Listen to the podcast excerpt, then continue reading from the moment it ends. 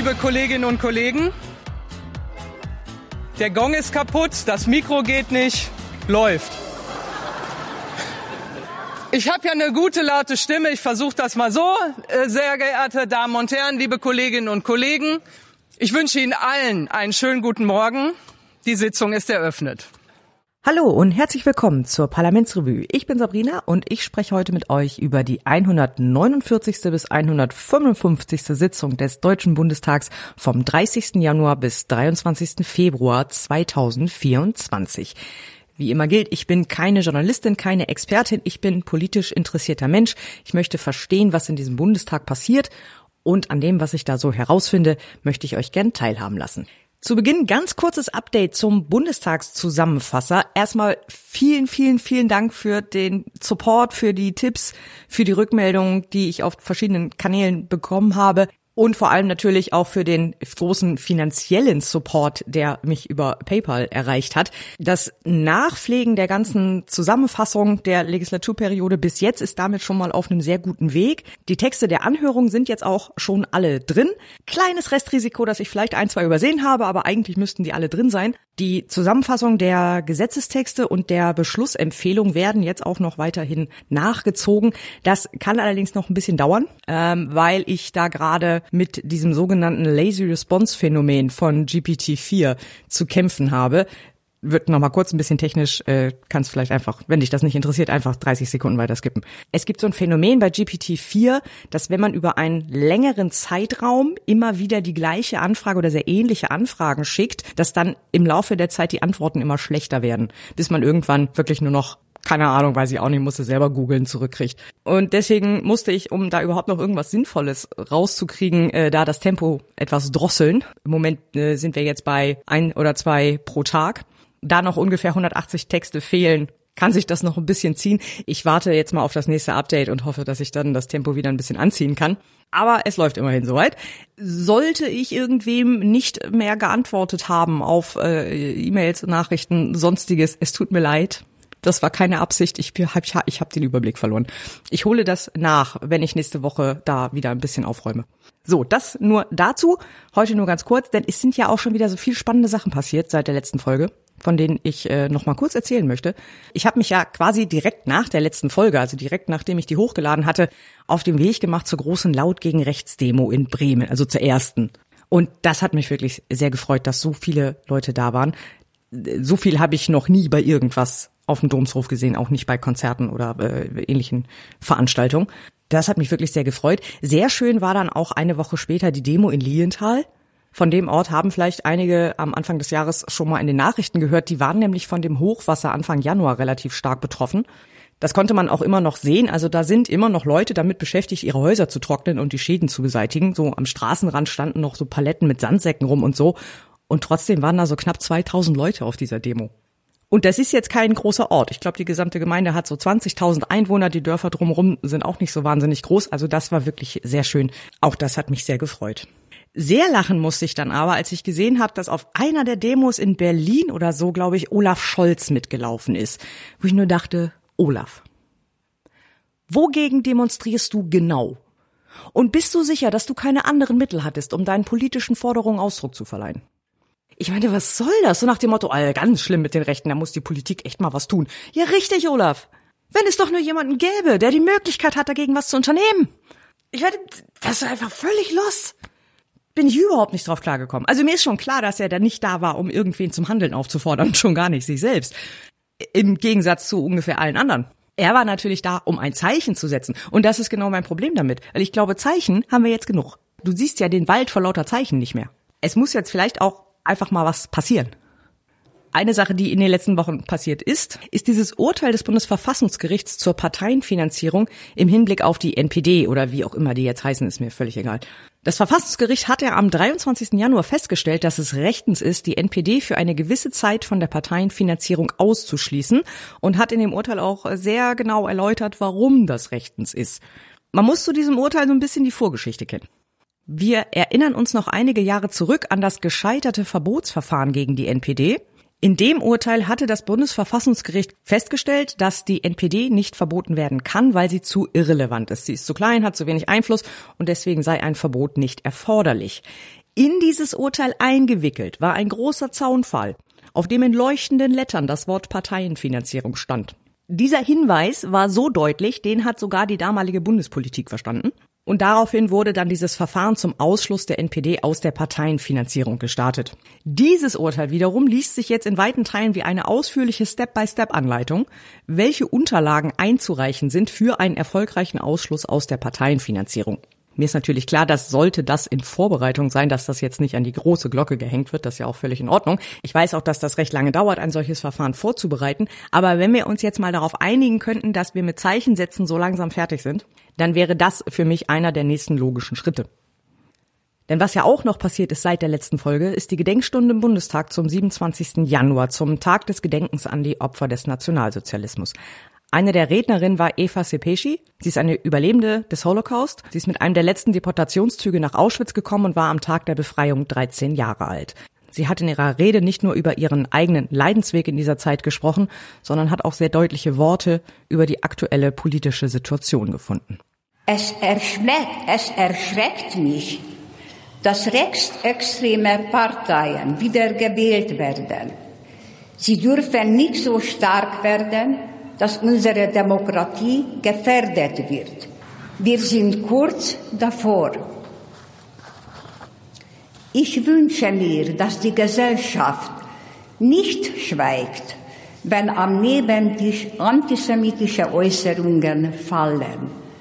Wer schweigt, macht sich mitschuldig. Ich fühle mich durch unsere Demokratie beschützt. Noch. Aber es macht mir große Sorgen und ich bin traurig zu sehen, was sich auf den Straßen abspielt. Die Bereitschaft zur Gewalt, der Judenhass, der Menschenhass.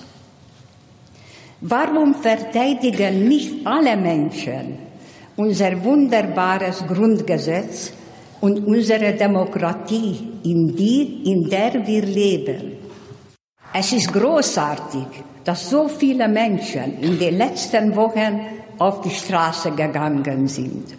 Ich sage immer zu den Menschen, mit denen ich spreche, ihr habt keine Schuld für das, was passiert ist, aber ihr habt die Verantwortung für das, was jetzt passiert. Liebe Mama, ich danke dir dass du mich damals gerade noch rechtzeitig auf die Flucht geschickt hast. Wie stark musstest du gewesen sein, dass du mich, deine elfjährige Tochter, in dieser grausamen Zeit ins Ungarn gehen ließest, in der Hoffnung, dass ich überlebe.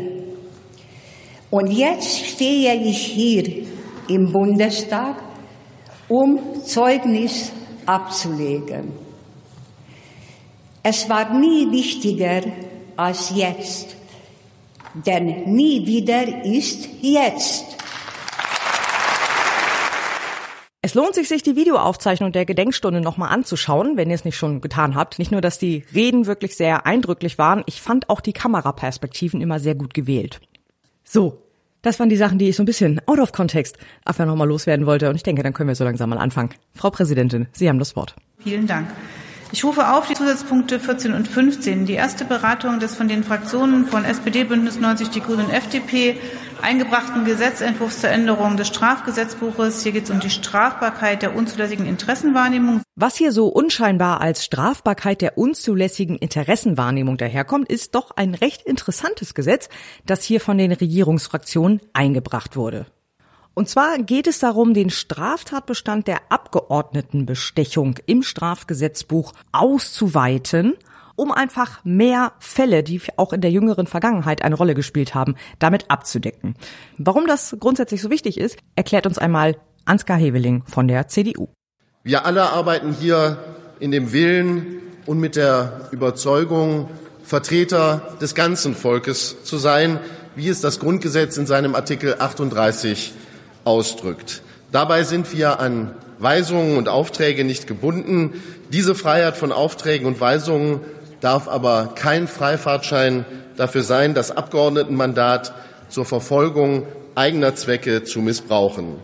Vielmehr entspringt dieser Freiheit auch die Pflicht, sich nicht selbst in Abhängigkeiten zu manövrieren. Dass es immer wieder Einzelfälle gibt, in denen Abgeordnete gleichwohl die Autorität und die Einflussmöglichkeiten ihres Mandats dazu nutzen, Vorteile für sich zu erwirtschaften, ist aber leider eben auch Teil der Wirklichkeit. Welche Einzelfälle könnte er wohl meinen? Wir alle erinnern uns noch an die Zeiten der Corona-Pandemie. Menschen machten sich Sorgen um ihre Gesundheit oder die ihrer Angehörigen. Krankenhäuser waren teilweise überlastet. Menschen hatten existenzielle Sorgen, weil sie ihre Berufe nicht ausüben durften, weil Schulen und Kitas lange geschlossen waren und vieles mehr. Und in dieser sorgenvollen Zeit für uns, für uns alle gab es einige Bundestagsabgeordnete der Unionsfraktion, die witterten vor allem die Chance auf das große Geld.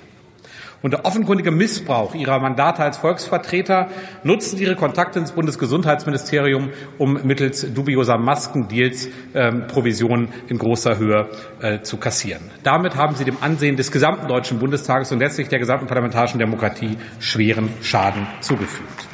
Es gab da aber ja noch mehrere Geschichten ähnlicher Geschmacksrichtung. Man denke nur an die Aserbaidschan-Affäre. Ich glaube, da ging es auch um PolitikerInnen aus allen Fraktionen, mehr oder weniger. Ich habe es jetzt gerade nicht mehr so ganz auf dem Schirm.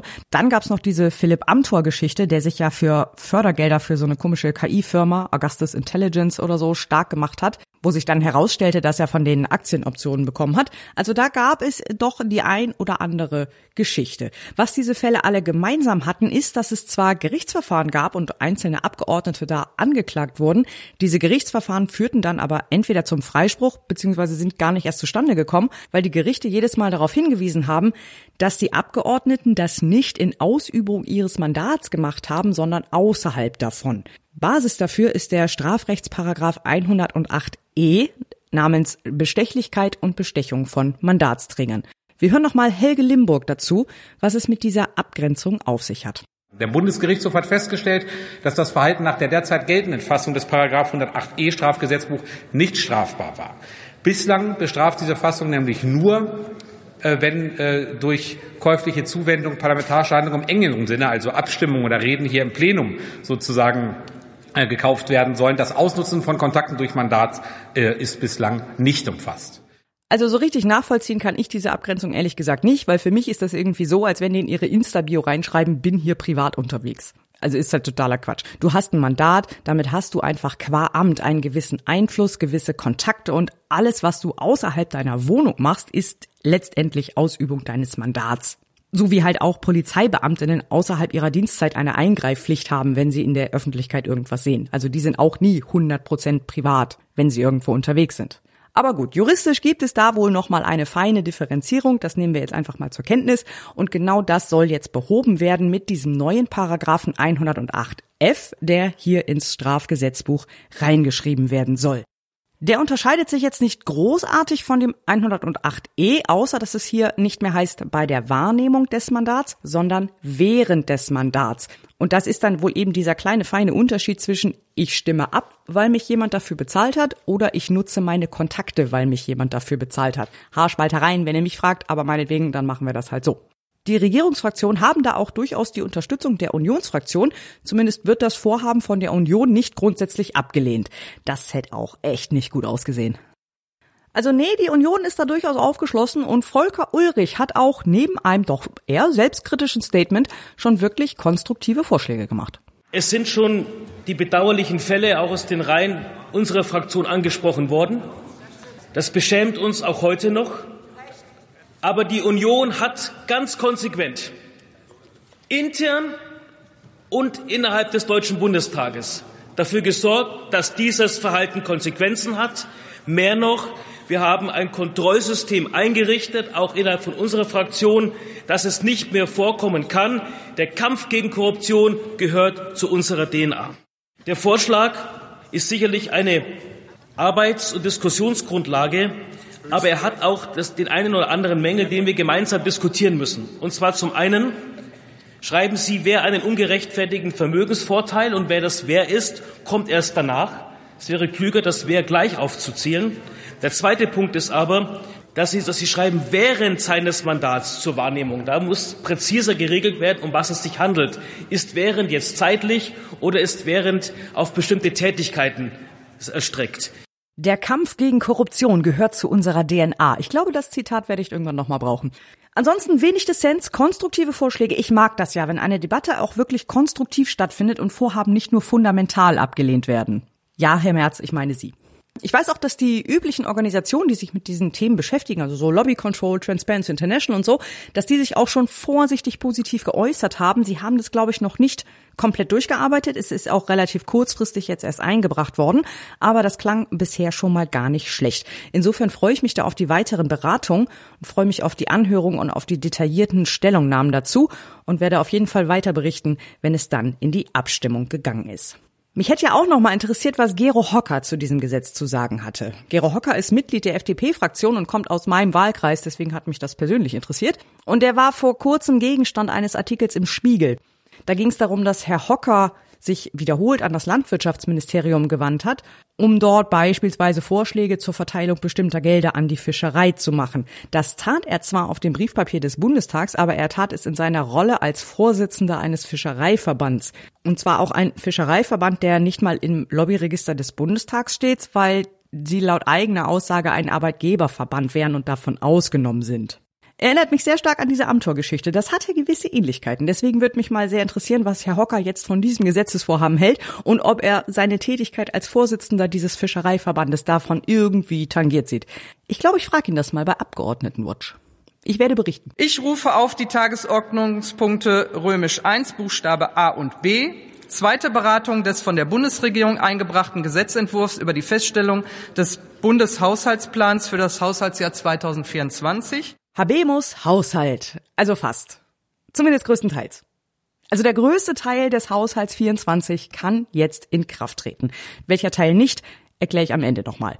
Wir hatten ja in den letzten Folgen schon sehr viel über diesen Haushalt gesprochen, wie er zustande kam und dann wieder eingerissen wurde. Und dabei sind ja so einige Punkte aufgetaucht, bei denen ich gesagt hatte, dass ich da nochmal genauer hinschauen möchte, wenn das ganze Thema dann durch ist. Und das ist genau der Plan für heute. Denn so Haushaltsberatung, das ist schon immer echt viel Action. Also das hält dann den gesamten Bundestag und alle Ausschüsse doch mehrere Wochen in Aufruhr. Also generell, jetzt nicht nur aufgrund des Verfassungsgerichtsurteils in diesem Fall, sondern das ist immer so. Und der ursprüngliche Haushaltsplan wird in der parlamentarischen Beratung auch praktisch immer nochmal deutlich verändert.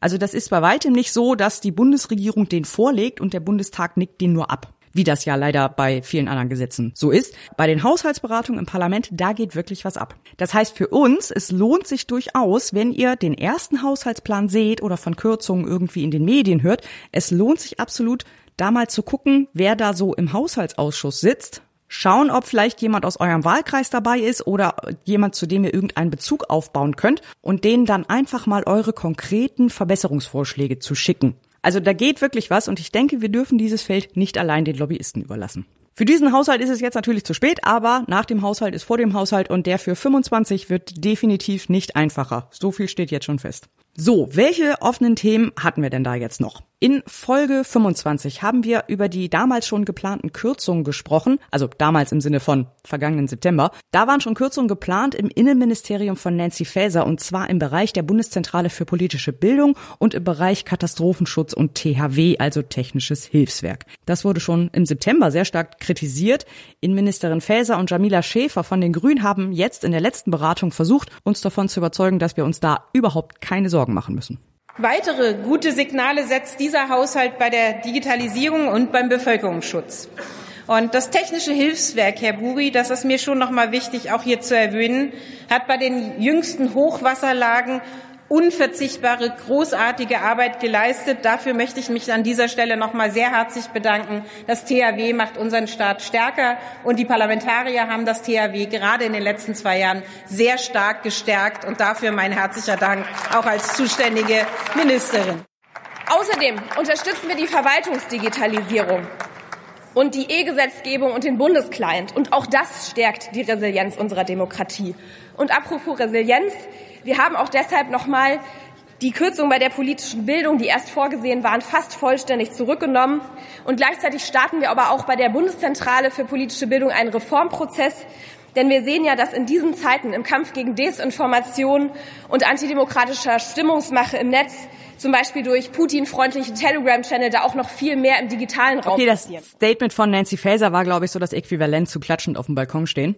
Zu dem Redebeitrag von Frau Schäfer, also fast vollständig zurückgenommen, ist auch nur so die halbe Wahrheit. Ja, die Kürzungen sind jetzt statt rund 20 Millionen nur noch gut 600.000 Euro. Es ist aber immer noch das geringste Budget für die Bundeszentrale für politische Bildung seit mindestens 2021. Wir haben zwar eine Erhöhung der Mittel bei der Förderung von Projekten für demokratische Teilhabe und gegen Extremismus, damit sind wir jetzt aber wieder nur auf dem Stand von 2022. Im Personalplan wurden trotzdem insgesamt elf Stellen gekürzt und auch bei allen Ausgaben für Ausstattung im weitesten Sinne, also Softwaregeräte, Bürobedarf, Dinge, die man halt irgendwie zum Arbeiten braucht, haben wir deutliche Kürzungen von insgesamt fast drei Millionen. Die Kürzungen beim Technischen Hilfswerk sind ein bisschen zurückgenommen worden. Das sind jetzt 15 Millionen mehr als ursprünglich geplant. Und auch das ist trotzdem weniger als in den letzten Jahren. Und hier muss man wirklich gut hingucken, wo diese Reduzierung der Kürzung denn überhaupt hingeht. Das meiste dieser 15 Millionen geht für Mieten und Pachten drauf. Eine Million mehr als geplant wird jetzt für Aus- und Fortbildung zur Verfügung stehen und dann nochmal sechs Millionen für Einsätze bei Katastrophen und Unglücksfällen. Was natürlich auch ein bisschen Quatsch ist, ne? Also, weil überleg mal, wenn es tatsächlich einen größeren Einsatz gibt oder so, die fahren ja nicht nach Hause, weil das Budget alle ist. Sondern die machen den Einsatz natürlich einfach zu Ende und dann wird einfach im Nachhinein der Etat erhöht. Also du weißt halt vorher eigentlich gar nicht, wie viel Geld du in dem Jahr tatsächlich für Einsätze brauchst. Der Posten ist so ein bisschen so, ja, okay. Abgesehen davon bleiben die Kürzungen aber tatsächlich erhalten. Wir haben minus 20 Millionen für alles, was so Ausstattung betrifft und zum Beispiel noch 10 Millionen weniger für den Erwerb von Fahrzeugen. Ein ähnliches Bild haben wir beim Bundesamt für Bevölkerungsschutz, also BBK. Hier gibt's zwar auch gut 6 Millionen mehr als ursprünglich geplant, aber auch das ist weniger als in den Vorjahren. Auch hier gibt es die größte Kürzung wieder im Bereich Beschaffung neuer IT. Also auch beim BBK kann man so grundsätzlich sagen, dass einfach die Beschaffung und die Instandhaltung von Ausstattung mit deutlich weniger Geld auskommen muss als in den letzten Jahren. Also die Aussage in der Ausstattung des THW und des BBK wurde im Vergleich zu den Vorjahren gekürzt ist korrekt und bleibt auch korrekt. Es heißt dann als Argument immer gerne so, ja, das waren ja auch die Krisenjahre, das war ja auch Corona und Ahrteil und Krieg und das alles, da war die Schuldenbremse ausgesetzt und deswegen kann man das ja gar nicht vergleichen. Man müsste das ja viel mehr mit 2019 vergleichen, dem letzten Jahr, in dem wir keine Krise hatten, also genau wie jetzt. Also erstens, ja genau. Und zweitens, 2019 ist fünf Jahre her. Seit 2019 hatten wir insgesamt 16,4 Prozent Inflation. Es würde ja auch keiner auf die Idee kommen, 2019 mit 2007 zu vergleichen. Das ist ungefähr die gleiche Größenordnung. Also das ist totaler Quatsch. Und dass 2024 kein Krisenjahr wird, das wissen wir noch nicht. Christian Lindner hat auch Anfang 23 noch geglaubt, er würde auf gar keinen Fall die Schuldenbremse aussetzen. And yet here we are. Also ich denke, der Drops ist noch nicht gelutscht. Wir haben hier jetzt aber schon so ein generelles Muster sehen können. Wenn sich die Bundesregierung jetzt dafür lobt, dass sie irgendwem so und so viel mehr Geld gibt, dann ist das immer mehr im Vergleich zum ursprünglichen Plan aus dem August. Nicht mehr als in den Vorjahren. Das ist wirklich ein roter Faden, der sich hier durch die zweite Beratung zieht. Also mit relativen Angaben muss man immer sehr, sehr vorsichtig sein. Einzelne Abgeordnete haben das aber durchaus präzise aufgeschlüsselt, wie zum Beispiel Sebastian Schäfer von den Grünen. Im Klima- und Transformationsfonds stehen dem BMUV im Rahmen des Aktionsprogramms Natürlicher Klimaschutz Mittel von rund dreieinhalb Milliarden Euro von 2024 bis einschließlich 2027 zur Verfügung. Das stellt eine deutliche Kürzung im Vergleich zum Regierungsentwurf dar. Da müssen wir ehrlich sein. Diese Kürzung ist bedingt durch das Urteil des Bundesverfassungsgerichts im November und die Löschung von 60 Milliarden Euro im KTF. Gerade angesichts der Klima- und Biodiversitätskrise, in der wir stecken, ist das schmerzhaft, mittel- und langfristig auch ökonomisch. Auch die Kürzung beim Meeresnaturschutz schmerzt. Um jetzt zu verstehen, was mit diesem KTF, also dem Klima- und Transformationsfonds passiert ist, muss man leider schon wieder drei Dokumente nebeneinander legen und zwei davon sind über 3000 Seiten lang. Ich habe euch mal eine Excel-Tabelle gemacht.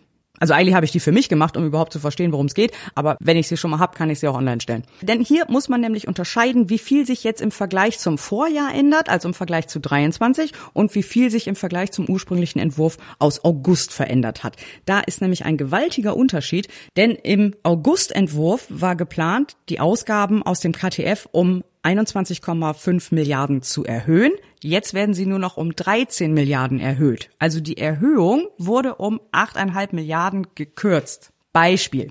Es war im Augustentwurf noch geplant, dass 4 Milliarden Euro für den Ausbau der Eisenbahninfrastruktur bereitgestellt werden sollen. Das wurde aus dem endgültigen Beschluss wieder gestrichen. Die Deutsche Bahn hat auch schon gemeldet, dass sie jetzt erstmal alle Neubauprojekte auf Eis legen und neu überprüfen wird. Ich denke mal, damit verschiebt sich der Deutschlandtakt auf Sternzeit 1277,1.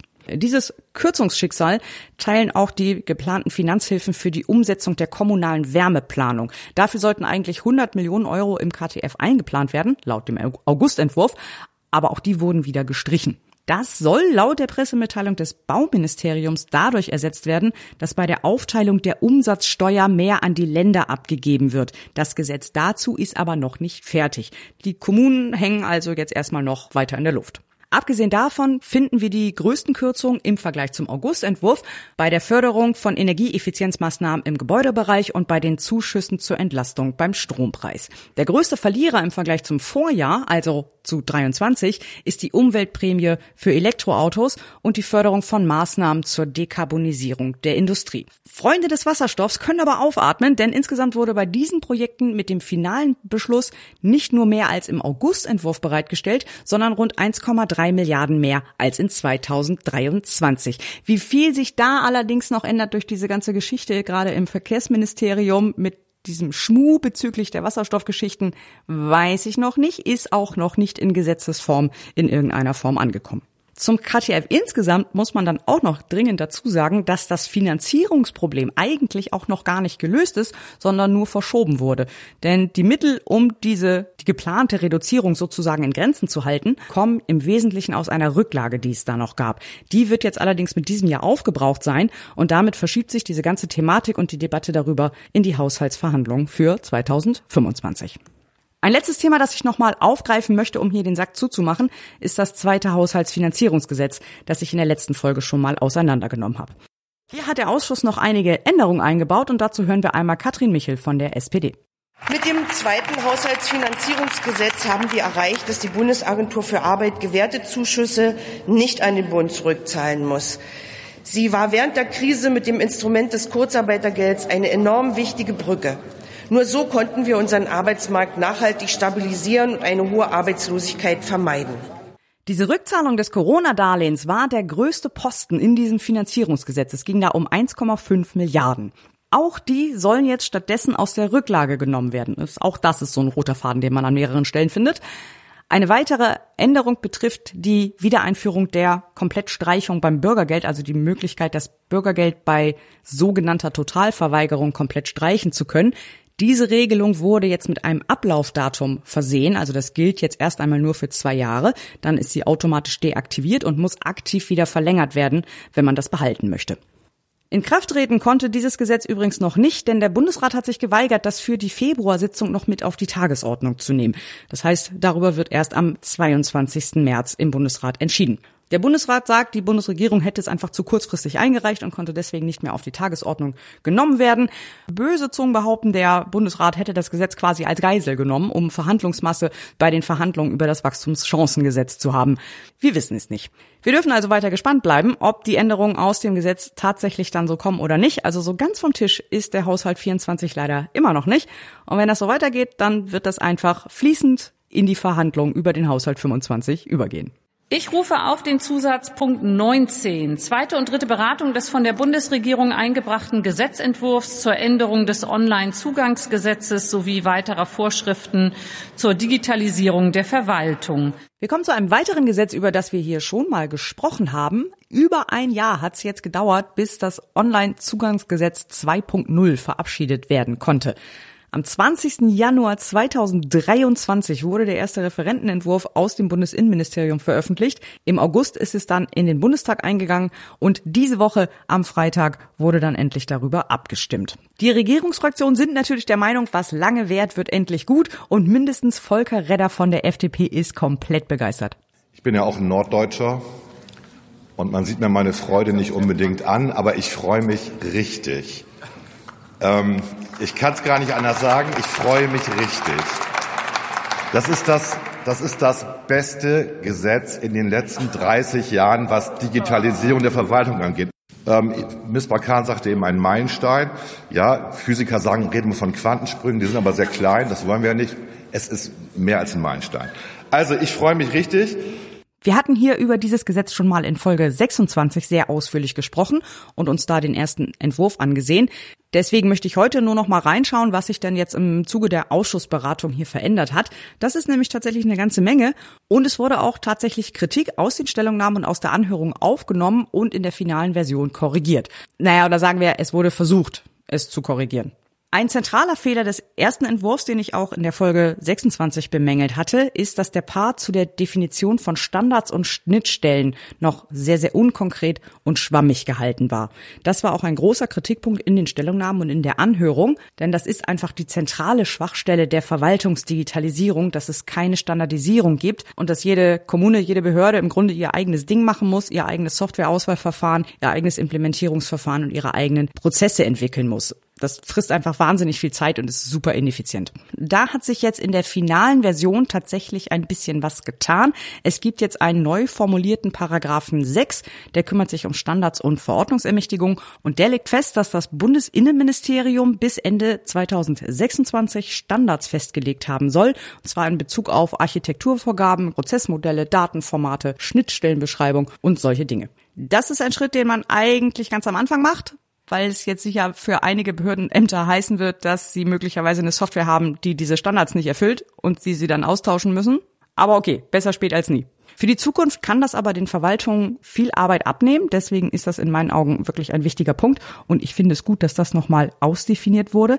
Es gibt da aber eine wichtige Einschränkung, wie Anke Domscheit-Berg von den Linken erläutert. Verbindliche Standards sind eine wesentliche Grundlage für den Datenaustausch zwischen Behörden und kommen leider erst in zwei Jahren und auch nur für Leistungen des Bundes. Der Rechtsanspruch auf digitale Dienste kommt sogar erst in vier Jahren, auch nur für Dienstleistungen des Bundes und nach Buchstaben des Gesetzes auch nur für den Online-Zugang, also das digitale Einreichen von Anträgen. Aber immerhin, alle 115 Dienstleistungen des Bundes sollen in fünf Jahren Ende zu Ende digitalisiert sein, also schon 2029. Zwölf Jahre nachdem das erste Online-Zugangsgesetz in Kraft trat. Das meine ich mit zu wenig ehrgeizig. Dazu muss man jetzt auch noch wissen, dass die wenigsten Behördendinge, die wir normal Menschen so im Alltag machen, Bundesleistungen sind. Frau Domscheit-Berg sagte es, 115 Dienstleistungen von den insgesamt 575, die insgesamt digitalisiert werden sollen. Also viele der Leistungen, mit denen jeder und jede von uns einigermaßen regelmäßig zu tun hat, so Wohnung ummelden, Auto ummelden, Reisepass beantragen, das sind alles Leistungen, für deren Umsetzung Länder und Kommunen zuständig sind. Das sind keine Bundesleistungen in diesem Sinne. Also für die gilt diese Standardisierung weiterhin nicht. Außerdem greift diese verpflichtende Ende-zu-Ende-Digitalisierung innerhalb der nächsten fünf Jahre auch nur für Unternehmensdienstleistungen. Das ist in dem Gesetz der Paragraph 1a und da ist das nochmal eingeschränkt auf juristische Personen. Ende-zu-Ende-Digitalisierung heißt, dass ein Vorgang wirklich vom Antrag bis zur kompletten Abarbeitung digital durchläuft. Also nicht, dass dann zwischendurch doch noch mal irgendjemand in einem Amt das Ganze ausdrucken und irgendwo anders abtippen muss. Und auch mit diesem Rechtsanspruch, den Frau Domscheit-Berg da erwähnt hat, ist das auch so eine Sache. Das wurde auch in diesem Paragraphen 1a nochmal angefügt. Da heißt es, dass Nutzer einen Anspruch auf einen elektronischen Zugang zu den Verwaltungsleistungen des Bundes haben. Allerdings sind Schadensersatzsprüche und Entschädigungsansprüche ausgeschlossen. Und das ist ja schon fast eine philosophische Frage. Wenn ein Rechtsanspruch umfällt im Wald und es ist niemand da, der ihn einklagen kann, gibt es dann wirklich einen Rechtsanspruch? Philipp Amthor fand diesen Punkt auch eher suboptimal.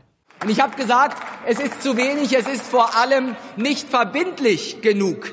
Sie haben beim Thema Haushaltsmittel das Onlinezugangsgesetz nicht hinreichend hinterlegt. Ihre Umsetzungsfristen sind ein Witz und der Rechtsanspruch, er ist in dieser Fügung sogar der Oberwitz, liebe Kolleginnen und Kollegen. Verbindlichkeit, das ist Ihrem Gesetz nicht zu entnehmen. Was auch weiterhin fehlt, also jetzt abseits des Onlinezugangsgesetzes, ist die sogenannte Registermodernisierung. Das ist ein weiteres Vorhaben, das noch offen ist und heißt nichts anderes, als dass die ganzen verschiedenen Register der Ämter und Behörden harmonisiert werden sollen. Momentan ist es ja so, dass im Prinzip jede Behörde, jede Kommune, jedes Land, die Bundesämter alle ihre eigenen Register haben und wir BürgerInnen uns immer wundern, ja, wieso muss ich denn jetzt alles schon wieder komplett hier angeben? Das Finanzamt hat meine Daten, das Meldeamt hat diese Daten, warum können die das nicht einfach untereinander austauschen? Das liegt im Wesentlichen daran, dass die Datenmodelle von denen nicht übereinpassen und dass die nicht in der Lage sind, diese Daten zusammenzuführen. Und bevor das nicht passiert, werden wir auch keine wirklich glatte, flüssige Digitalisierung in der Verwaltung haben. Das heißt, die Registermodernisierung muss jetzt definitiv hier der nächste Schritt sein. Denn das Onlinezugangsgesetz kümmert sich sozusagen nur um die Bürgerseite oder zu unserer Seite hin, um das, um das Frontend um, sozusagen. Das heißt, wir kriegen jetzt zwar ein zentrales Bürgerkonto, über das wir unsere ganzen Behördenvorgänge irgendwie abwickeln können. Im Hintergrund ist aber immer noch das totale Chaos. Und das wird halt weiterhin dazu führen, dass in den Behörden Sachen per Hand gemacht werden müssen, Sachen abgetippt werden müssen und der ganze Vorgang einfach trotzdem lange dauert. Die Beschleunigung, die Vereinfachung, damit auch letztendlich die Einsparung, also Zeitersparnis und Kosteneinsparung, die findet erst statt, wenn es auch eine Registermodernisierung gibt. Das hängt einfach sehr eng zusammen. Ich will jetzt aber auch nicht alles schlecht reden. Wir wissen, Politik ist eine stetige Folge von Trippelschritten. Es bleibt dabei, dass es ein Bürgerkonto geben wird, mit dem wir uns dann in den verschiedenen Behördenportalen anmelden können und diese Behördengänge abwickeln können. Ich denke, das macht die Nutzung für uns alle schon mal sehr viel einfacher. Was mit den Änderungen jetzt auch eingeführt wurde, ist ein enges Monitoring, das jetzt alle drei Jahre mal berichten soll, wie denn der Umsetzungsstand ist und auch die Nutzung von Open Source Software, also quelloffene Software und Standards, die eben nicht Betriebsgeheimnis von irgendeinem Unternehmen sind, wird zumindest wieder auf Bundesebene auch nochmal deutlich gestärkt. Also es sind schon Dinge passiert. Ein Thema ist wohl auch noch Datenschutz und IT-Sicherheit. Da verlinke ich euch nochmal einen Artikel von netzpolitik.org. Der sieht eine besondere Schwäche vor allem bei dem sogenannten Datenschutzcockpit.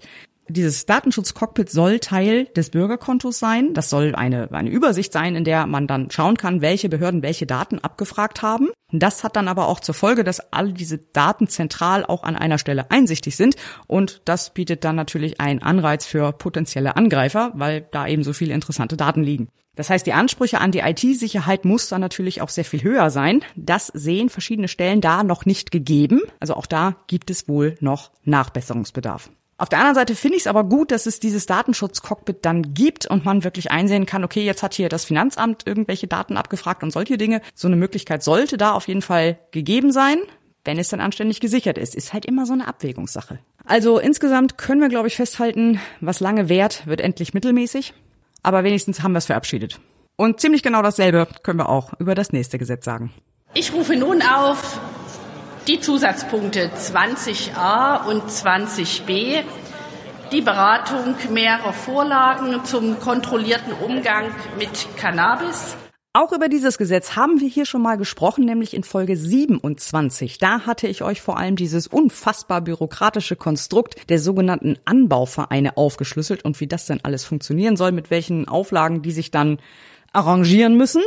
An diesem Konstrukt hat sich auch im Zuge der Ausschussberatung nicht wirklich was geändert. Es wurden so ein paar Sachen präzisiert, zum Beispiel bei der Frage, wie viel Abstand denn immer so zu Schulen und Jugendeinrichtungen eingehalten werden muss. Da gibt es so einen Grenzwert, der kommt an verschiedenen Stellen vor, zum Beispiel bei Konsum in der Öffentlichkeit. Da hieß es immer nicht 200 Meter von Schulen entfernt und alle haben sich gefragt, ja, 200 Meter Luftlinie, Wegstrecke vom ganzen Gebäude oder was?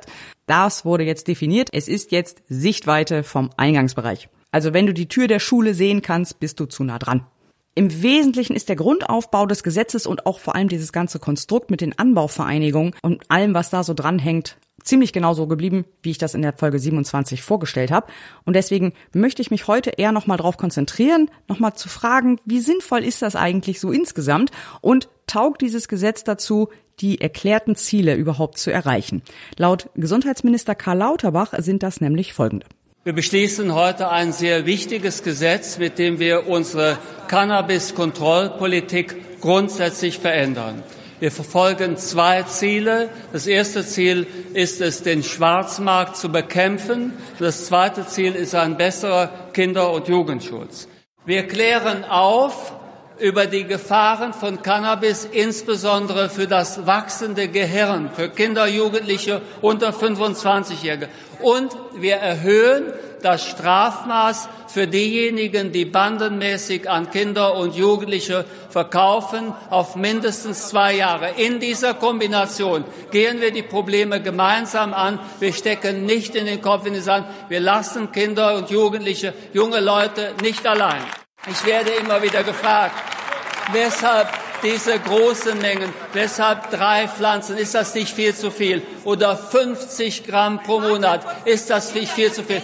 Das Ganze kann nur funktionieren, wenn wir auch ein Angebot gegen den Schwarzmarkt setzen können und keine Scheinlösung machen. Wir dürfen nicht legalisieren, ohne dass wir auch den Anbau über Anbauvereine und Eigenbedarf Anbau, dass wir das herstellen. Denn sonst haben wir das gemacht, was in Holland nicht geklappt hat. Wir legalisieren und behalten den Schwarzmarkt. Das wäre die schlechteste Kombination, die wir machen können. Fangen wir doch mal mit dem Schwarzmarkt an und versuchen uns da mal kurz reinzuversetzen. Es wird jetzt mit diesem Gesetz mehrere Möglichkeiten geben, Cannabis legal anzubauen und zu konsumieren. Das ist einmal der Anbau von bis zu drei Pflanzen privat bei dir zu Hause.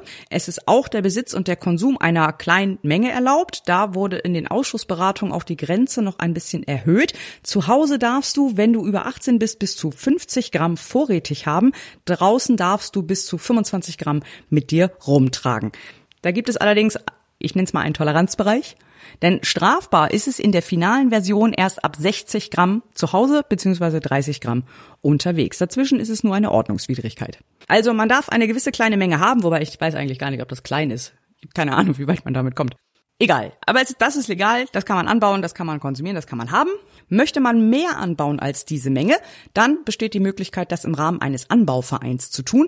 Das ist, wie gesagt, ein herrlich bürokratisches Konstrukt in Form eines eingetragenen Vereins, der auf einer klar definierten, eingezäunten Fläche Cannabispflanzen anbauen darf, dabei eine ganze Bandbreite von Auflagen erfüllen muss. Sie müssen einen Präventionsbeauftragten haben, sie müssen Berichtspflichten erfüllen, sie müssen regelmäßig ihre Genehmigung erneuern, die Fläche muss gegen Einsicht geschützt sein, muss bestimmten Kriterien entsprechen. Alle Mitglieder müssen regelmäßig beim Anbau helfen und müssen sich da irgendwie blicken lassen. Es ist auch nicht möglich, die Ernte dann zu verschicken oder so, man kann sie nur direkt dort abholen. Man darf sie aber auch weiterhin nicht innerhalb der Räumlichkeiten der Anbauvereine konsumieren. Warum auch immer. So, und jetzt lass uns mal nachdenken. Wenn wir davon ausgehen, und das ist ja auch das, was die Wissenschaft sagt, was Herr Lauterbach auch in seinem Statement sagte, dass Verbote und hohe Strafen auf dem Schwarzmarkt keinen nennenswerten Effekt haben, sondern man einen Schwarzmarkt nur ernsthaft eindämmen kann, indem ich die Nachfrage woanders hinlenke. Das heißt, ich muss den KonsumentInnen die Möglichkeit geben, das in einem definierten, gewünschten Rahmen konsumieren zu können. Um jetzt den Schwarzmarkt tatsächlich zu bekämpfen, muss ich also allen, die ein Interesse haben, Cannabis zu konsumieren, sozusagen den Anreiz nehmen, sich das auf dem Schwarzmarkt zu beschaffen.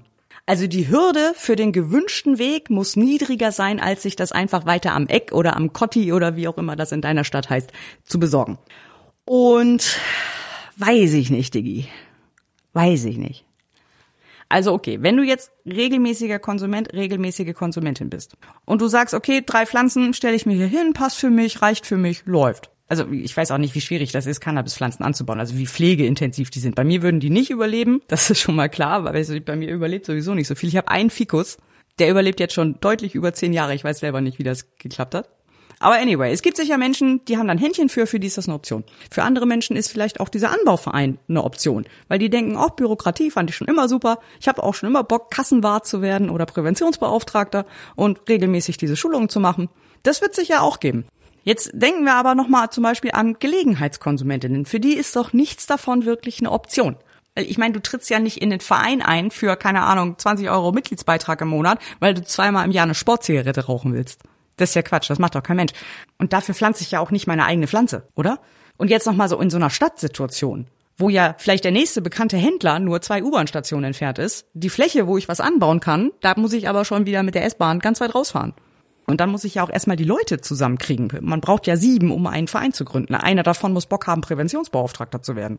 Und dann muss man noch eine Fläche finden, wo man das tatsächlich anbauen kann. Ich weiß nicht, wie viele geeignete Flächen, ich sage mal, in Berlin-Neukölln gibt. Oder in, im Viertel in Bremen.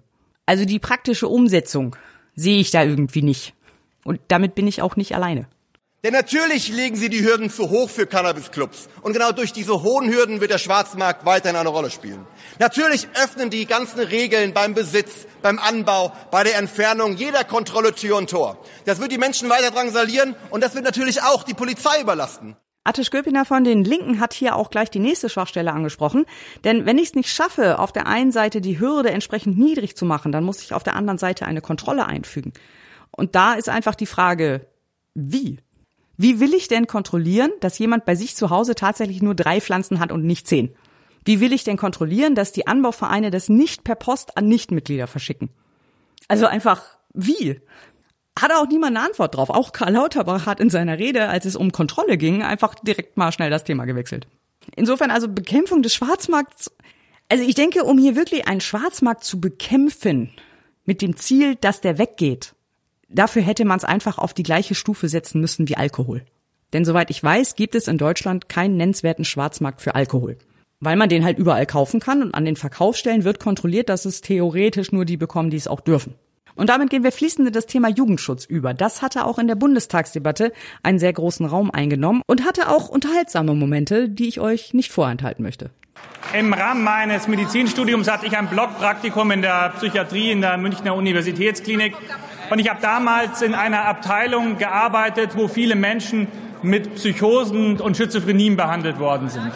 Und die meisten dieser Menschen, die massiv betroffen waren, waren junge Menschen, die davor intensiv Cannabis konsumiert haben. Und wenn man dort mit den Psychiatern spricht, dann sagen die einem, ja, das liegt daran, dass Menschen, die noch keine voll abgeschlossene Hirnentwicklung haben, und das ist oft bis zum 25. Lebensjahr der Fall, durch den Cannabiskonsum massiv geschädigt werden. Und wenn Sie vom Jugendschutz sprechen und den Cannabis, das Cannabis den Jugendlichen leichter zugänglich machen, dann ist das lächerlich. Sie versündigen sich an der Jugend unseres Landes.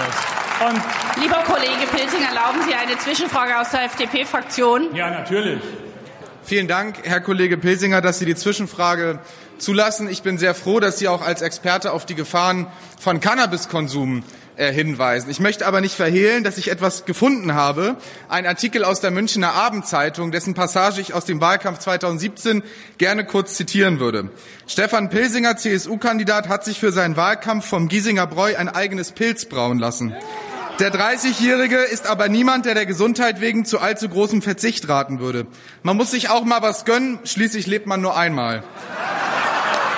Das ist jetzt natürlich sehr zugespitzt und fällt wohl eher in den Bereich der Satire. Aber ich finde, es macht schon ganz gut klar, was so ein bisschen das argumentative Grundproblem in dieser Debatte ist. Denn natürlich hat Herr Pilsinger insofern recht, dass Cannabis gerade für Jugendliche durchaus schlimme gesundheitliche Folgen haben kann. Aber das gilt halt auch für Alkohol. Und in diese Falle laufen sie eigentlich alle. Denn alle Argumente auf dieser gesundheitlichen Jugendschutzebene, die man gegen die Legalisierung von Cannabis haben kann, all diese Argumente gelten auch für Alkohol. Und es macht einfach keinen Sinn, dass Alkohol an jeder Tanke verfügbar ist und für Cannabis so ein Riesenbromborium aufgebaut wird oder es halt eben komplett verboten wird. Und du kriegst es einfach nicht logisch durchargumentiert, warum das so sein soll. Und auch das ist nicht meine Meinung, auch das ist wissenschaftlich belegt. Auch die Bundespsychotherapeutenkammer, an die Herr Pilsinger ja hier mit seiner Anekdote gerne andocken möchte, auch die Psychotherapeutenkammer ist für die Legalisierung von Cannabis und dafür mehr über Suchtprävention insgesamt zu reden, wobei dann Cannabis, Alkohol und Tabak in einem Atemzug genannt werden. Es ist einfach nicht logisch durchargumentierbar, warum Cannabis kriminalisiert wird, dafür so ein Monster an Bürokratieapparat hochgezogen wird mit wahnsinnigem Kontrollaufwand für alle Beteiligten, von Polizei bis zu den zuständigen Behörden, während du gleichzeitig in manchen Situationen schon fast Alkohol trinken musst, um sozial akzeptiert zu werden. Also das macht einfach keinen Sinn. Und solange wir dieses logische Dilemma nicht auflösen, gesellschaftlich, solange wirst du auch keine glaubhafte Präventionspolitik hinbekommen. Denn dich nimmt doch keiner ernst, wenn du da stehst mit einem Bier in der Hand und anderen Leuten erzählen willst, wie gefährlich Cannabis ist.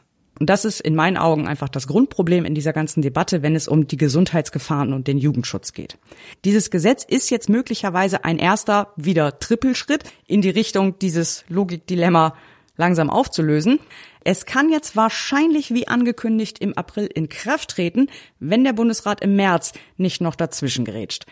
In jedem Fall bin ich aber schon sehr gespannt darauf, wie sich das jetzt entwickeln wird, also wie viel Anbauvereine es dann tatsächlich geben wird und wie sich das in der Praxis tatsächlich ausgestaltet. Ich werde das auf jeden Fall weiterhin interessiert verfolgen. Bevor wir jetzt aber über alle weiteren Gesetze sprechen, die in diesen beiden Sitzungswochen abgestimmt wurden, habe ich erst noch mal festgestellt, dass mein üblicher Block der personellen Veränderung diesmal so umfangreich ist, dass er sich quasi zum eigenen Thema qualifiziert hat. Also machen wir jetzt erstmal das und sprechen, man könnte fast sagen, über die neue Zusammensetzung des Bundestags, die sich in den letzten Wochen ergeben hat. Da war einiges los. Ich fange mal ganz harmlos an. Die aktuellste Veränderung vom 14. Februar betrifft Christian Kühn von den Grünen. Der wurde jetzt Präsident des Bundesamts für die Sicherheit der nuklearen Entsorgung und hat daher sein Bundestagsmandat niedergelegt. In Hessen hat sich außerdem eine neue Landesregierung gebildet. Das hat im Bundestag dazu geführt, dass vier Abgeordnete ihr Mandat niedergelegt haben, um in der hessischen Landesregierung ein Amt zu übernehmen. Das ist einmal Timon Gremmels von der SPD. Der wird in Hessen der neue Minister für Wissenschaft und Kunst. Seine Nachfolge übernimmt seine Kollegin Nadine Ruf. Armin Schwarz von der CDU wird der neue Minister für Kultus, Bildung und Chancen und wird abgelöst von Bettina Margarete Wiesmann. Ingmar Jung, ebenfalls von der CDU, geht als Landwirtschaftsminister in die hessische Landesregierung. Seine Nachfolge übernimmt Astrid Mannes. Und zu guter Letzt haben wir KW Mansouri von der SPD. Der wird der neue Wissenschaftsminister und für ihn rückt Martin Rabanus nach. Wir nehmen positiv zur Kenntnis, dass drei Männer durch Frauen ersetzt werden, was den Frauenanteil im Bundestag wieder ein Stück weiter Richtung 50-50 rückte. Ich muss demnächst echt mal ausrechnen, wie sich das jetzt in den letzten zwei Jahren verändert hat. Ich glaube, da hat sich ein bisschen was getan. Das nächste, was passiert ist, war natürlich die Anerkennung der beiden Gruppen, die aus der ehemaligen Linksfraktion hervorgegangen sind, nämlich die restlichen Linken und die neue Gruppe des BSW, des Bündnis Sarah Wagenknecht. Da hat jetzt der Bundestag Anfang Februar einen Beschluss gefasst, welche Rechte diesen beiden Gruppen zugestanden werden. Da nochmal zur Erinnerung, als fraktionslose Abgeordnete hatten sie im Prinzip fast gar keine Rechte, also seit der Auflösung der Fraktion. Fraktionslose Abgeordnete haben nur eine sehr geringe Redezeit, können keine Anfragen stellen, sind nicht in Ausschüssen vertreten und können einfach insgesamt nur sehr wenig machen. Durch die Anerkennung als Gruppe bekommen sie jetzt viele dieser Rechte, die sie als Fraktion hatten, wieder gewährt. Sie dürfen weiterhin in Ausschüssen vertreten sein, haben dort auch die gleichen Rechte wie Mitglieder, die von Fraktionen entsandt werden. Da haben beide Gruppen jetzt eher so ein Zeitproblem, weil sie ja doch jeweils recht wenig Leute sind und sich dann doch eher die Frage stellt, wie viele Ausschüsse man denn eigentlich schaffen kann. Die Gruppen haben auch weiterhin ein Mitglied im Ältestenrat, erhalten Redezeit orientiert an ihrer Gruppengröße und bekommen auch weiterhin Geld gemäß Abgeordnetengesetz. Das ist allerdings teilweise reduziert. Es gibt da so einen Grundbetrag und einen Oppositionszuschlag und diese beiden Gelder wurden auf 50 Prozent reduziert. Also es ist nicht ganz so viel, als wenn sie eine Fraktion wären, aber mehr als fraktionslose Abgeordnete. Beide Gruppen dürfen auch weiterhin Gesetzentwürfe, Anträge und Entschließungsanträge einbringen und sie dürfen auch weiterhin kleine und große Anfragen stellen. Hier gab es aber eine interessante Einschränkung im Vergleich zu den Rechten einer Fraktion. Beide Gruppen dürfen pro Kalendermonat nur noch bis zu zehn kleine oder große Anfragen einbringen. Als Fraktion ist das unbegrenzt. Das war dann auch die Regelung, die sehr viel Kritik aus der Gruppe der Linken geerntet hat. Und da hören wir doch einmal in den Meinungsaustausch zwischen Irene Michalic und Gregor Gysi rein, denn da wurde eigentlich alles dazu gesagt. Wir haben alle E-Mails bekommen, in denen geschildert wurde, dass es nicht gut ist, zum Beispiel nur zehn kleine Anfragen oder große Anfragen stellen zu können, weil ansonsten viele Informationen, die bisher über das parlamentarische Fragewesen an die Fraktionen gelangen sind, gar nicht mehr abgefragt werden können. Ähm, das stimmt so nicht. Also uns ist wichtig, dass Abgeordnete ihre Fragen an die Bundesregierung stellen können und dass sie dann auch die notwendigen Informationen bekommen. Aber mit dem, was sie jetzt an die Hand bekommen, was sie vorher nicht hatten, kleine und große Anfragen können eigentlich nur Fraktionen stellen. Mit dem, was sie jetzt an die Hand bekommen, ist es ihnen vollumfänglich möglich, auch diese Informationen weiterhin über das Fragerecht abzurufen. Sie haben zum Beispiel die Möglichkeit, aus zwei kleinen Anfragen auch eine zu machen, weil den Hinweis möchte ich gerne noch mal geben. Die Einzelfragen, die sich unter einer kleinen Anfrage befinden, die sind inhaltlich, die sind auch zahlenmäßig nicht limitiert. Frau Kollegin, ich habe eine Frage. 1990, nach dem 2. Dezember, zogen zwei Gruppen in den Bundestag ein. Bündnis 90 die Grünen und die PDS. 94 wir wieder als Gruppe, die PDS. Beiden Gruppen wurden zugebilligt, unbegrenzt kleine Anfragen an die Regierung zu stellen. Erstmalig entscheiden Sie jetzt, dass wir nur eine geringe Zahl von kleinen Anfragen stellen dürfen. Das ist ein Drittel dessen, was wir bisher gefragt haben. Und damit reduzieren Sie unsere Kontrollrechte im Unterschied zu den beiden Gruppen 90 und zu der Gruppe 1994. Lieber Kollege Grisi, ähm, lassen Sie mich darauf gerne antworten. Ja, Sie haben den Umstand richtig beschrieben, dass es einen Unterschied gibt zu den Gruppen, die damals, die Sie eben angesprochen haben, im Deutschen Bundestag vertreten waren und die heute im Deutschen Bundestag vertreten sind. Ich habe eingangs meiner Rede darauf hingewiesen, dass wir es hier mit einem Novum zu tun haben. Die beiden Gruppen, über die Sie gesprochen haben, sind als Gruppe in den Deutschen Bundestag eingezogen. Wir reden jetzt über eine Fraktion, die erstens ihre Auflösung selbst beschlossen hat und damit auch selbst für sich entschieden hat, weniger Rechte zu haben als eine Fraktion. Und wir sind ebenso mit der Situation, wir sind ebenso mit der Situation konfrontiert, dass, dass äh, die kleinen und großen Anfragen in einer sehr, sehr großen Zahl, auch das ist etwas, was sich in den letzten Jahren sehr verändert hat, stark zugenommen haben. Und wenn ich wenn ich aber auf das eingehe, wenn ich aber auf das eingehe, worum es Ihnen eigentlich geht, ja, ich glaube ja gar nicht, dass es Ihnen wirklich um die schiere Zahl geht. Also es geht doch um die Qualität der parlamentarischen Arbeit und um die Qualität kleiner Anfragen. Also ich weiß nicht so genau, was ich davon halten soll. Auf der einen Seite finde ich es natürlich auch immer schwierig, Rechte der Opposition zu beschneiden, gerade auch Fragerechte und einen Anspruch darauf, Informationen zu bekommen. Auf der anderen Seite habe ich aber vor langer Zeit aufgehört, kleine Anfragen zu lesen, weil das ist mir einfach viel zu viel.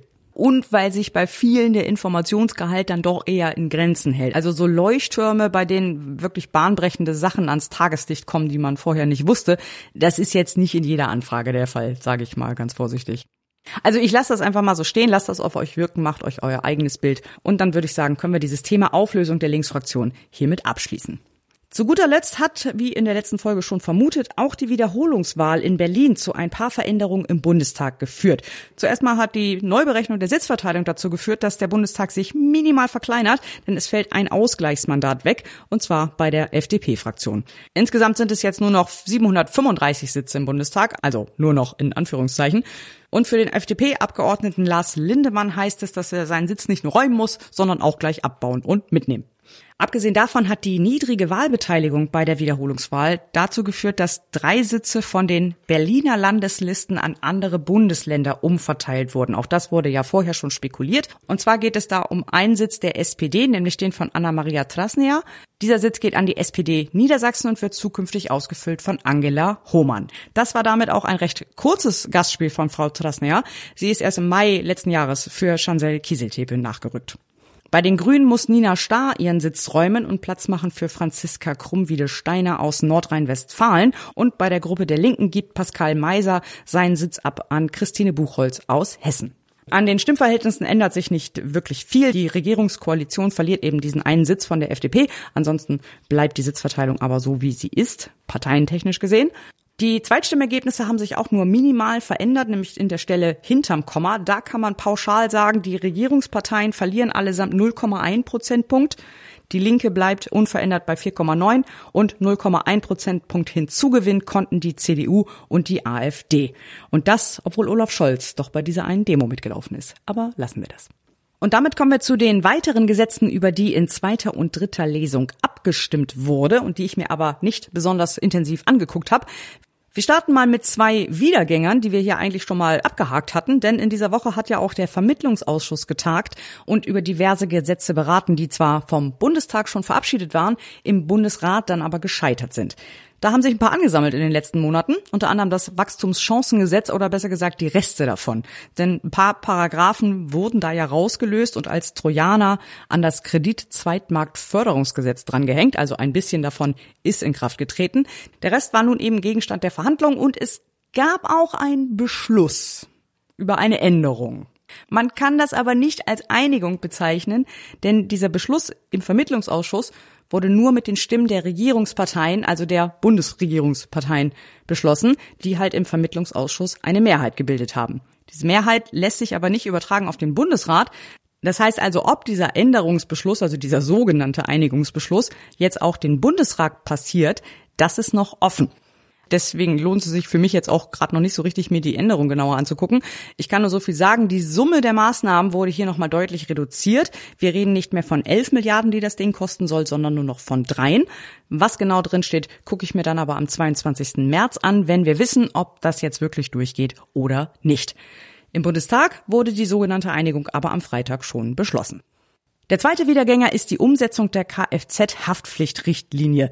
Dieses Gesetz wurde Anfang Februar vom Bundesrat gestoppt. Die Bundesregierung hat daraufhin den Vermittlungsausschuss angerufen. Es kann ganz schnell gehen, wenn man will, ne? Also Straßenverkehrsgesetz, glaube ich, können wir, können wir streichen. Kommt nicht mehr. Aber egal, ich schweife ab. Hier im Kfz-Haftpflichtrichtlinien-Umsetzungsgesetz gibt es auch eine tatsächliche Einigung zwischen Bundestag und Bundesrat. Hier ist es also sehr wahrscheinlich, dass das dann auch in Kraft treten kann. Hauptstreitpunkt war hier, dass die Versicherungspflicht, also die Pflicht, eine Kfz-Haftpflichtversicherung zu haben, auch auf selbstfahrende Arbeitsmaschinen und Stapler bis 20 kmh ausgedehnt werden sollte. Das wurde schon in der Anhörung stark kritisiert, wurde von sehr vielen Seiten stark kritisiert und war letztendlich auch der Hauptgrund, warum der Bundesrat dieses Gesetz gestoppt hat. Diese Änderung ist jetzt auch wieder gestrichen worden, also selbstfahrende Arbeitsmaschinen, Gabelstapler, Landwirtschaftsmaschinen, sowas bis 20 kmh brauchen weiterhin keine Haftpflichtversicherung. Diese Einigung ist im Bundestag jetzt am Freitag ebenfalls beschlossen worden, wird dann mit einiger Wahrscheinlichkeit am 22. März auch im Bundesrat beschlossen werden. Insofern bin ich hier optimistisch, dass wir das jetzt abschließen können. Es gab noch eine weitere Einigung im Vermittlungsausschuss, nämlich über das Krankenhaustransparenzgesetz. Das wurde aber in dieser Woche noch nicht mal im Bundestag abgestimmt, kommt dann wahrscheinlich in der nächsten Sitzungswoche und wiederum am 22. März im Bundesrat. Die Gesetze über die Digitalisierung der Justiz, nämlich einmal das Gesetz zu Videokonferenzen in Gerichtsverhandlungen und das Gesetz über die digitale Dokumentation von Strafprozessen, die ebenfalls noch im Vermittlungsausschuss sind, wurden erstmal noch vertagt sind also auch im Vermittlungsausschuss noch nicht verhandelt worden. Ein neuer Termin stand zum Zeitpunkt der Aufnahme noch nicht fest. So, und dann kommen wir auch endlich mal zu ein paar neuen Sachen. Bisher war das ja hier so eine reine Frühjahrsputzfolge irgendwie. Also, wir kommen zur Änderung des Gesetzes über den deutschen Wetterdienst. Das ist auch wieder so ein Gesetz aus der Abteilung. Darüber habe ich mir noch nie Gedanken gemacht. Aber natürlich muss es ein Gesetz geben, das regelt, was der deutsche Wetterdienst macht. Denn wir erinnern uns, grobe Daumenregel in unserem Rechtssystem. Privatpersonen und Unternehmen dürfen erstmal alles, es sei denn, es gibt ein Gesetz, das es verbietet. Staatliche Einrichtungen dürfen erstmal gar nichts, es sei denn, es gibt ein Gesetz, das das explizit erlaubt. Ausnahmen bestätigen die Regel, aber als erste Orientierung funktioniert das eigentlich ganz gut. Der Deutsche Wetterdienst ist eine staatliche Organisation, wird aus dem Bundeshaushalt finanziert, also muss es dazu ein Bundesgesetz geben, denn sonst können die nicht mal Kugelschreiber bestellen. Und hier wurden jetzt ein paar Änderungen eingebaut, damit der Deutsche Wetterdienst zukünftig ein Naturgefahrenportal betreiben kann. Da sollen dann Behörden Frühwarnungen, Lage- und Vorsorgeinformationen für Naturgefahren hinterlegen, sodass es eben eine zentrale Stelle gibt, wo diese Informationen zur Verfügung stehen. Jetzt kann man natürlich erstmal sagen, wir haben doch schon x verschiedene Apps. Wir haben Katwarn, wir haben die Nina-App, wir haben vielleicht noch irgendwie lokale Apps von einem Landkreis und so, wo diese ganzen Warnungen ausgespielt werden. Warum brauchen wir jetzt noch so ein Portal? Der Unterschied ist wohl, wenn ich das richtig verstanden habe, dass erstens diese Informationen dort permanent vorgehalten werden und auch ortsspezifischer als in den Warn-Apps. Also zum Beispiel, wenn man über Katwarn eine Meldung bekommt, dann gilt die ja meistens für den ganzen Landkreis oder für den ganzen Ort. Du kannst aber zum Beispiel nicht genau ablesen, was bedeutet das denn jetzt für meine Straße. Und das soll zukünftig im Naturgefahrenportal möglich sein, weil dort eben diese lokalen Naturgefahren Informationen hinterlegt sind, so dass man dann ablesen kann, okay, es gibt eine Hochwasserwarnung, wie gefährdet ist denn die Straße, in der ich wohne oder in der ich mich gerade befinde? Denn das hat sich wohl aus den Erfahrungen aus 2021 bei der Flut im Ahrtal so ein bisschen rausgestellt, dass es zwar Warnung gab vom deutschen Wetterdienst, die auch korrekt waren und die auch die korrekten Regenmengen und so weiter angezeigt haben, aber viele Leute konnten wohl nicht so richtig was damit anfangen, weil sie gar nicht wussten, dass das für sie relevant ist. Also, dass ihre Straße, ihr Ortsteil akut gefährdet ist dadurch. Und diese Informationslücke soll mit diesem Naturgefahrenportal jetzt behoben werden. Das Ganze soll jetzt aufgebaut werden, in 2026 fertig und verfügbar sein und kostet dann sowas um die zweieinhalb Millionen Euro pro Jahr. Das ist der größte Teil dieses Gesetzes und dann gab es aber noch, wie Frau Menge es nannte, ein sogenanntes Huckepack-Gesetz.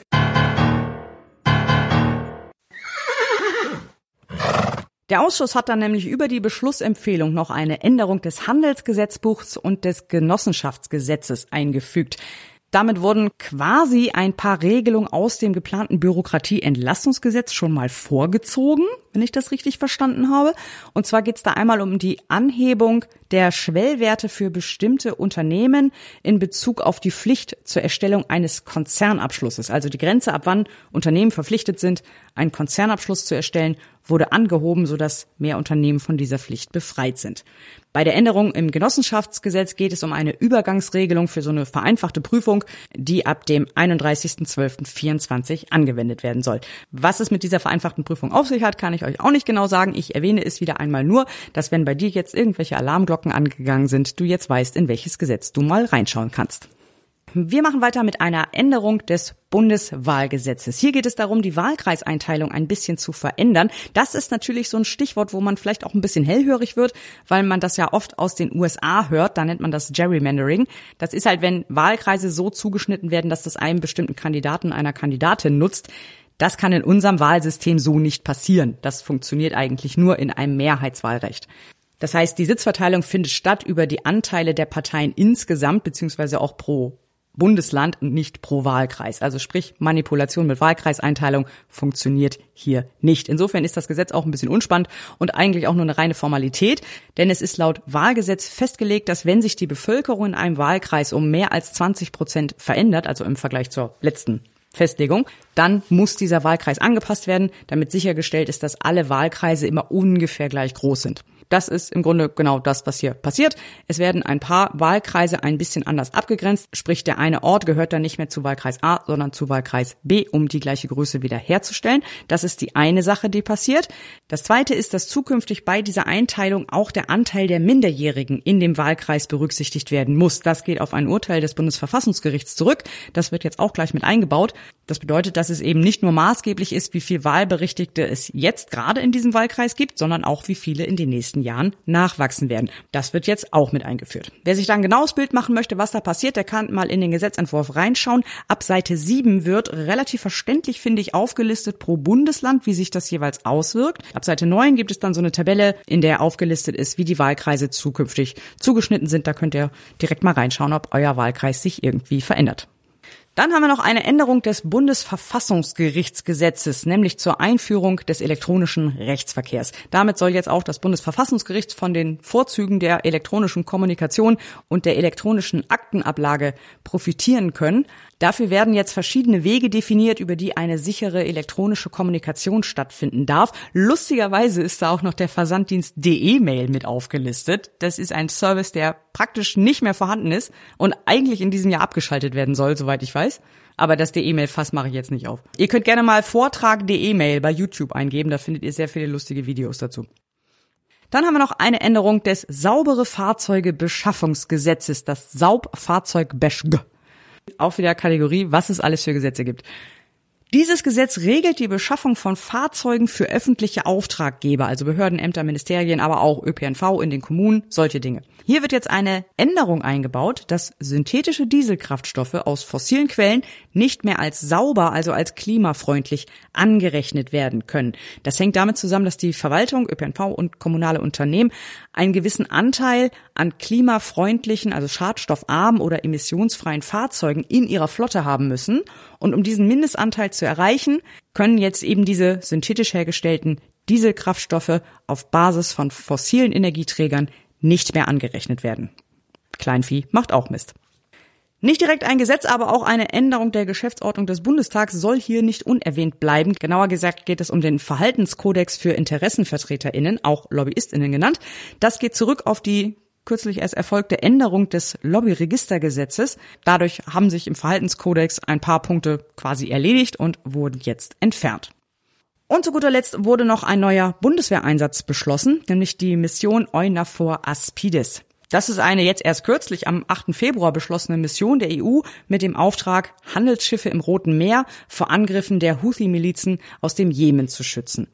Deutschland beteiligt sich hier mit einem Schiff, nämlich mit der Fregatte Hessen, um genau zu sein, was mehrere Zeitungen dazu verleitet hat, zu titeln Hessen zieht in den Krieg. Kann man so machen? Kann man so machen. Die Hessen fährt natürlich nicht alleine, sondern inklusive der Besatzung von circa 250 Soldatinnen und Soldaten. Dieses Mandat musste quasi nachträglich erteilt werden. Das Schiff ist nämlich schon am 8. Februar direkt losgefahren und laut dem Abgeordneten Alexander Müller war es zum Zeitpunkt der Debatte schon im Suezkanal und hat auf die Abstimmung gewartet. Das Mandat ist jetzt befristet bis zum 28. Januar 2025. Es können maximal 700 Einsatzkräfte entsandt werden. Die Kosten belaufen sich auf 56 Millionen Euro. Abgelehnt wurde dann noch ein Gesetzentwurf der AfD, nämlich das Gesetz zur Auflösung der Stiftung Forum Recht. Die Stiftung Forum Recht ist eine sogenannte bundesunmittelbare rechtsfähige Stiftung öffentlichen Rechts. Klingt wahnsinnig kompliziert, heißt aber nichts anderes, als dass es einfach eine aus dem Bundeshaushalt finanzierte Stiftung ist. Die wurde im Mai 2019 vom Bundestag eingeführt. Und der Auftrag ist es laut eigener Aussage, Recht und Rechtsstaatlichkeit in ihrer Vielfalt zum Thema zu machen, also darüber zu informieren und Austausch zu ermöglichen. Damit wäre auch klar, warum die AfD die gerne auflösen möchte. Der Gesetzentwurf wurde aber natürlich abgelehnt. Die Stiftung kann also weiterarbeiten und wird weiter finanziert. Und natürlich gab es auch in diesen beiden Sitzungswochen ein paar Gesetze, die in erster Lesung in die Ausschüsse überwiesen wurden. Was war sonst noch? Das wären einmal eine Änderung des Bundesschuldenwesengesetzes, das Finanzmarktdigitalisierungsgesetz, eine Änderung des Umweltstatistikgesetzes, die Modernisierung des Postrechts, der Bundeswehreinsatz Sea Guardian, der Bundeswehreinsatz UN-MISS und zwei Gesetzentwürfe der AfD, nämlich einmal das Gesetz zur Heraufstufung der Altershöchstgrenzen für Schöffen und ein Gesetz zur Steigerung der Blutspendenbereitschaft. Daneben gab es noch einige Berichte und Debatten, wie zum Beispiel die Regierungserklärung von Wirtschaftsminister Robert Habeck zum Jahreswirtschaftsbericht, der 15. Bericht der Bundesregierung über ihre Menschenrechtspolitik, die Unterrichtung der Bundesregierung zum Anerkennungsgesetz 2023, eine vereinbarte Debatte zum Internationalen Frauentag, der Zwischenbericht der Enquete-Kommission Lehren aus Afghanistan, die Strategie für die internationale Digitalpolitik der Bundesregierung und beschlossen wurde noch ein Antrag der Regierungsfraktion mit dem Titel Zehn Jahre russischer Krieg gegen die Ukraine, Ukraine und Europa entschlossen verteidigen. Über diesen Antrag und auch den Gegenantrag der Union hat es auch sowohl im Bundestag als auch medial eine ganze Menge Aufregung gegeben. Ich verlinke euch da noch ein paar weitere Quellen, die das definitiv besser aufdröseln können als ich. Und damit kommen wir zum Ausblick auf die nächsten Sitzungswochen. Die starten am 13. März. Das sind dann auch mal wieder zwei Wochen direkt hintereinander. Für die erste Woche stehen auch schon ein paar interessante Sachen auf der Tagesordnung, nämlich einmal die Debatte über das Gutachten des Bürgerrats Ernährung im Wandel, das Gesetz zur Neustrukturierung des Bundespolizeigesetzes, eine Änderung des Funkanlagengesetzes und die Wahl eines Bundespolizeibeauftragten. Ihr habt keine Vorstellung, wie schwierig es war, dieses Wort auszusprechen. Ich habe, glaube ich, ungefähr drei Minuten weggeschnitten gerade. oh Mann, ey. Auch dieses Mal gilt natürlich wieder, die Tagesordnung ist noch sehr dünn, die Pipeline ist noch sehr voll, da wird sich sicherlich noch eine ganze Menge ändern und möglicherweise wird uns auch der Bundesrat noch ein paar Themen wieder zurückspielen. Wir werden es rausfinden. Wir hören uns dann in ziemlich genau einem Monat wieder. Bis dahin danke ich euch wie immer für die Aufmerksamkeit. Vielen, vielen Dank für eure Unterstützung. Habt eine gute Zeit. Bis dann und Seto. Wir sind auch am Schluss unserer heutigen Tagesordnung angekommen. Ich berufe die nächste Sitzung ein für Mittwoch, den 13. März 2024 um 13 Uhr. Die Sitzung ist geschlossen. Ich wünsche Ihnen ein wunderbares Wochenende.